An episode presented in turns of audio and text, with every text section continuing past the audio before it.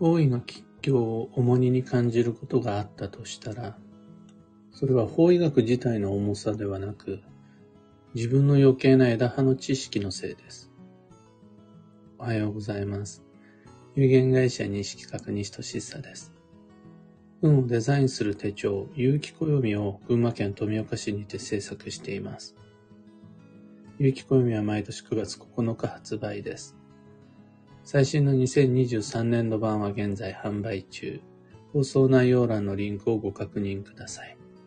で、このラジオ、聞く暦では毎朝10分の暦レッスンをお届けしています。今朝は、方位の吉祥は重荷にも制約にもなり得ないというテーマでお話を。仮にそこが徒歩圏内の場所であったとしても、特別な月の特別な日の特別な時間帯を選ぶのであれば、食事、カフェ、お買い物など2時間程度の現地滞在でも十分な基地方位の効能を期待できます。逆に、そこが飛行機の距離の海外であったとしても、ただぼーっと過ごすだけで、お金もケチって、食事もレトルト、ファストフードで済ませて、つまらない時間を浪費するなら、基地方位であったとしても、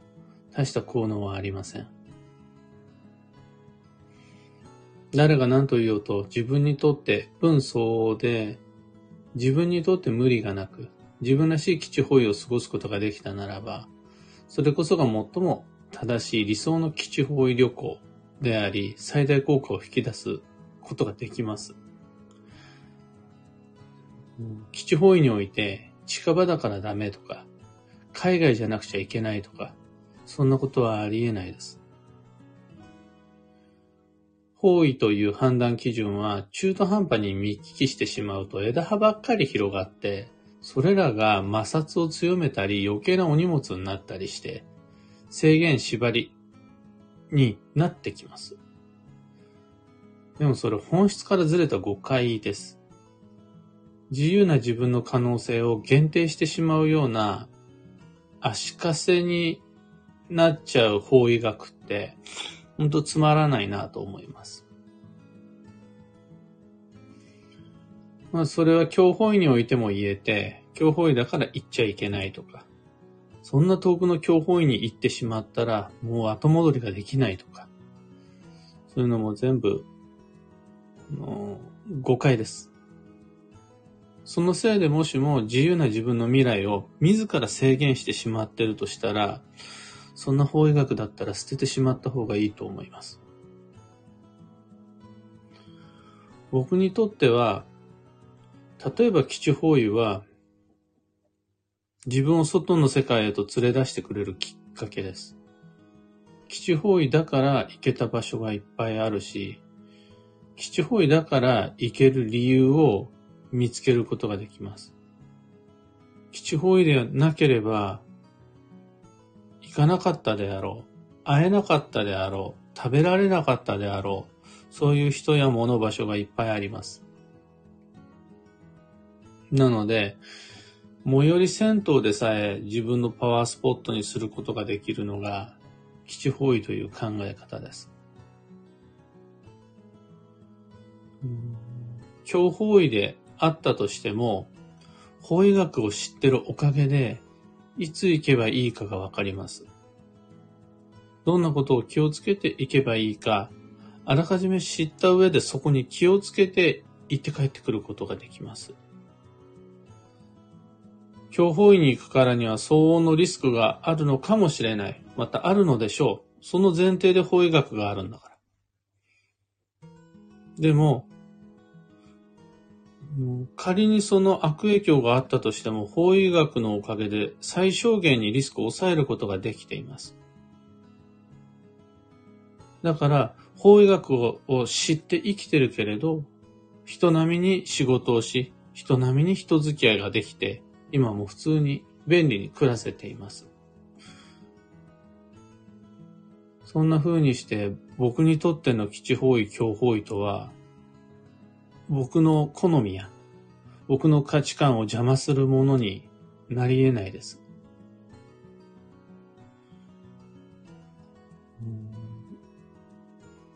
そうすると、ポイントとして考えられるのが、まず一つ目が文相応ってやつだと思います。法医学を主に制約にしてしまうのは余計な枝、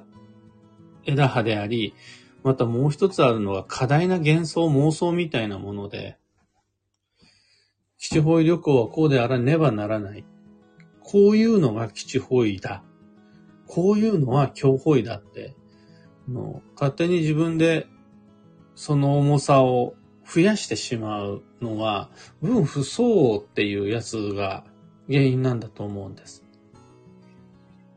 そうすると、自分の行けるときに、行ける距離で、行ける金額で、行ける種類の基地方位を選ぶことで、やっぱりね、どう考えても重荷や制約にならないんですよね。軽やかです。基地方位は。強方位だって同じです。あれもやっちゃダメ、これもやっちゃダメって枝葉や分不相応な制限をつけてしまうから、どんどんどんどん強方位が重くなっていきます。重い強方位に関しては、言っちゃダメとか、言ったら死ぬとか言いたくなるじゃないですか。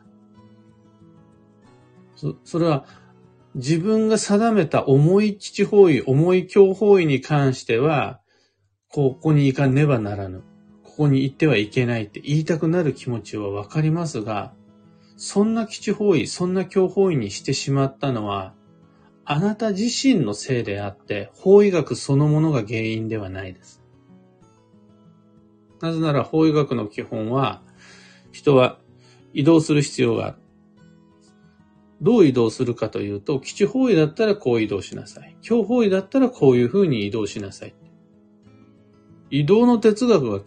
法医学だから。そうすると、法医学のせいで、あれがダメ、これがダメというのは、本当に考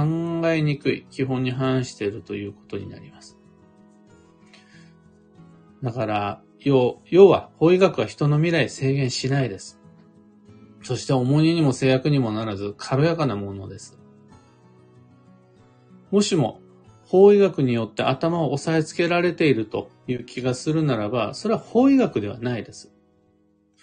法医学を使って自分の頭を押さえつけようとする別の誰かのせいであり、また法医学そのものを重荷にしてしまおうとする自分自身のご認識のせいです。一回その呪縛を解いて、また自分を縛ってこようとする他人に惑わされずに自分らしく移動することができたら、そこから、そこから新しい可能性や面白い選択肢がどんどん広がっていくんじゃないかなと思います。というか、その可能性選択肢を広げ見つけるために法医学を運用するのだと僕は信じています。今朝のお話はそんなところです。ヒント見つけられたら配信終了後、いいねのボタンをお願いします。二つ告知にお付き合いください。一つ目が、有機暦ユーザーのためのオンラインサロン、運をデザインする暦ラボに関して。ラボは暦の知識を共有、交換するコミュニティです。どこかで誰かから強要、強制された変な吉祥、また知識、一人で抱えずにラボで共有しましょう。みんなで解決、解消していく用意がここにはあります。二つ目の告知が、新春暦読み YouTube に関して。2023年の運勢と注意事項を YouTube にて配信しています。前半45分、後半60分の超長丁場になりますので、1日で全部見ようとしちゃわないで、毎日家事の合間にでも5分、10分ずつでも見ながら、来年度、もう今か、2023年度どんな風に過ごそうとか、いろいろとイメージ膨らませてみてください。サロンも新春暦読みも詳細のリンク先は放送内容欄に貼り付けておきます。さて、今日という一日は2023年2月の5日。日曜日。一粒万倍日で初馬の日です。初馬の日はお稲荷さんの縁日です。土曜明けの典型を見つけられた人から新しい季節を踏み出していきましょう。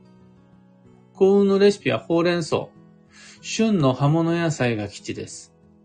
旬の葉物はほうれん草以外にも水菜、セリ、小松菜など、どれもあったかくしていただきましょう。今日のキーワードは段階。正しい順序を経る。その心は、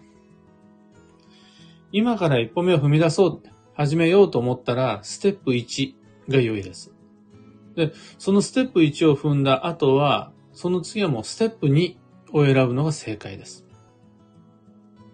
いきなり3から始めようと思ったり、4を抜かそうとしたり、するのは避けた方が無難です。その方が早く楽になると思って、一足飛びであるとか省略を狙っていくと思うんですが、それ逆効果で、結局回り道になってしまう。余計な手間が増えてしまうので、正しい順序を経ていく。段階を大切にしていく方が最短距離になります。以上、迷った時の目安としてご参考までに。ところで、聞く暦では、ツイッターにてご意見、ご質問募集中です。知りたい占いの知識や、今回の配信へのご感想など、ハッシュタグ、聞く暦をつけてのツイートお待ちしています。自分はツイッターやってないよっていう人、2023年という縁の年をきっかけに始めてみませんか？情報収集のチャンネルや情報発信の手段は多い方が縁がつながりやすいです。それでは今日もできることをできるだけ西企画西俊久でした。いってらっしゃい。花さん、おはようございます。そちら、良いお天気、土曜は明けましたでしょうかもしも、土曜明けの天気が見つかって、ああ、もうこれで風が吹いたし、素敵な夕日だったし、なんとなくパッて今日、目覚ましなしでちょうど目覚まし設定した時間に起きれたし、土曜明けたな。って思えたならば、そっからはもう助走の2月。どんどん有無を動かし、円をつなげていって、自然の流れに乗っていきましょう。今は止まる時じゃなく動き始める時です。キーボードさん、ひでみんさん、えみさん、かよさん、ようこさん、ゆうさん、ゆうか、ゆうたかさんです。おはようございます。近所の、はなさん、近所のカフェでのささやかなティータイムでも、基地方位で自分の未来を作っていると考えるとワクワクして過ごせます。そういう気持ちが持てるのも素敵なことだなと思ってます。もう、花さんの場合は、ちゃんと計画的に基地方位で自分の未来作ろうって、カフェを楽しめるんだと思うんですが、僕のようなデブ症で、また怠け者の人間、いつまでも暖かい布団でぬくぬくしてたいなと思う人間にとって、基地方位って、あー、めんどくせって言いながら、でも基地方位だから行くかな、カフェ。で、未来デザインしようって思う、その、なんで、基地方位がきっかけになってくれるんですよね。じゃあ、基地方位じゃなかったらやんないんかっていうと、やんなかったりするんですよ。一回分自分の移動を自分から奪ってしまうんですよね。ちなみに、あの今日はテーマとして法医学を使ったんですが、有機暦の中には法医学以外にもいろんなヒントが載ってるんです。だから今日は一粒万倍日だから、外へ出て暦に新しい目標を書き記そう。そんな風に僕を外に連れ出してくれる暦でもあるんです。あとは、今は土曜だから慎重に過ごそう。で、その、つい暴走しがちな自分を定期的に抑えてくれる暦でもあるんです。そうすると、どんな基地がどんな今日が見つかったとしても、それが自分の未来を制限してしまうことにはならないんですよね。それでも、行かなくちゃならない場所があるときにどうやっていくのか。それでもやらなくちゃならないことがあるときにどうやっていくのが最も縁起が良いか。いずれにしても後押ししてくれるのが暦なので、そういう使い方がいいです。そのためにあります。オペラさんおはようございます。モリーさんおはようございます。土曜の最後っぺを見事に食らいましたが、土曜が明けたも、明けたかもという実感がある朝です。これは土曜の典型ってやつでしょうか今朝は早起きして暦の YouTube を見ていました。結城しおりを地図に載せて改めて検討してみていました。暦のある日々がとても楽しいです。とのこと、ありがとうございます。土曜明けの天気って人によって本当に千差万別。全員の空に虹が出るわけではないし、全員の庭先に鶴が舞い降りるわけでもない。そういうわかりやすい天気ばかりじゃなくて、えー、そうですね。パって時計を見たら、えー、5時55分だった。とかも、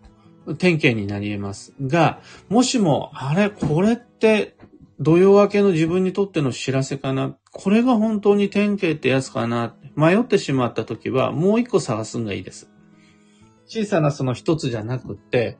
次にパッて時計を見た時には2時22分だった。2回続けば、それ土曜明けです。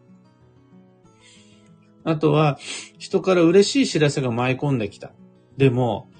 100万円の臨時収入みたいな嬉しい知らせじゃなくって、もう白菜がいっぱいもらえたからお裾分けしに行くね。程度の嬉しい知らせだったとします。そしたら、あの白菜程度は典型にならないなとか言わないで、それも典型と考えるのが良いです。ただ、もう一つ待てると良いと思います。白菜を取りに、あの、運びに、なんだ、白菜をお裾分けしに行くねって言われた連絡の後に、パッと時計を見たら、3時33分だった。これで土曜を開けると思います。複数の小さな典型を積み重ねて、念のための土曜明けの次の証拠を待っていけば安心して、これぞ自分にとっての土曜を明けた合図だというのを見つけられると思います。というわけで、今日もマイペースに運をデザインして参りましょう。僕も行って参ります。